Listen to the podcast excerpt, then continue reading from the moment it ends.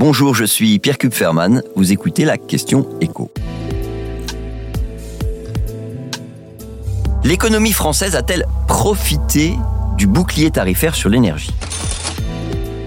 L'Institut des politiques publiques est un organisme totalement indépendant du gouvernement, a cherché à savoir si l'État avait eu raison d'injecter 110 milliards d'euros pour faire en sorte que les ménages et les entreprises soient moins touchés en France par la hausse des prix du gaz, de l'électricité et des carburants. Eh bien, les calculs de ces experts montrent que la réponse est clairement oui, que le bouclier tarifaire sur les prix d'énergie a eu et va continuer à avoir des effets positifs sur l'économie.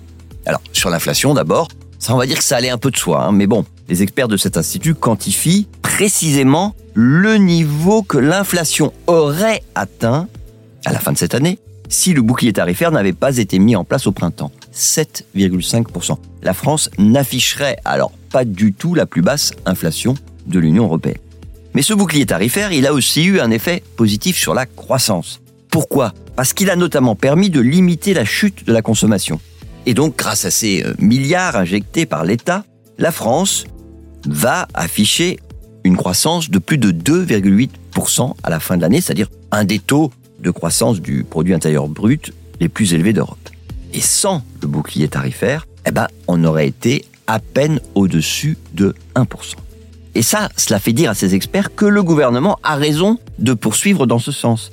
Et la version 2023 du bouclier tarifaire, on sait qu'elle aura un effet un peu moins fort sur l'inflation, puisque les prix euh, des tarifs réglementés du gaz et de l'électricité vont quand même augmenter de 15%. Mais les experts de l'Institut des politiques publiques estiment quand même que la version 2023 du bouclier tarifaire va permettre d'éviter que l'inflation atteigne 5% à la fin de l'année prochaine. Et surtout, c'est l'effet sur la croissance qui va être particulièrement sensible l'année prochaine, avec un PIB qui devrait croître de 1% au lieu de 0,5% s'il n'y avait pas eu de deuxième version du bouclier tarifaire. Alors, ça peut paraître pas grand-chose, cette différence. Mais là encore, la France sera, avec l'Espagne, l'un des rares grands pays européens à éviter une récession en 2023. Alors bien sûr, j'entends déjà certains d'entre vous maugréer en disant que ce bouclier tarifaire coûte quand même très cher. Ça c'est vrai. Hein. L'addition sur deux ans s'élève à 110 milliards d'euros. Mais les auteurs de cette étude assurent que ce coût est, je les cite, soutenable.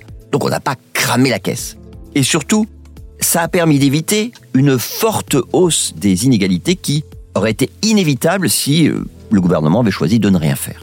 Et puis, ça soutient aussi la croissance, on l'a dit, ce qui au final est bon pour les finances publiques. Donc, en résumé, on peut dire que le jeu en valait la chandelle.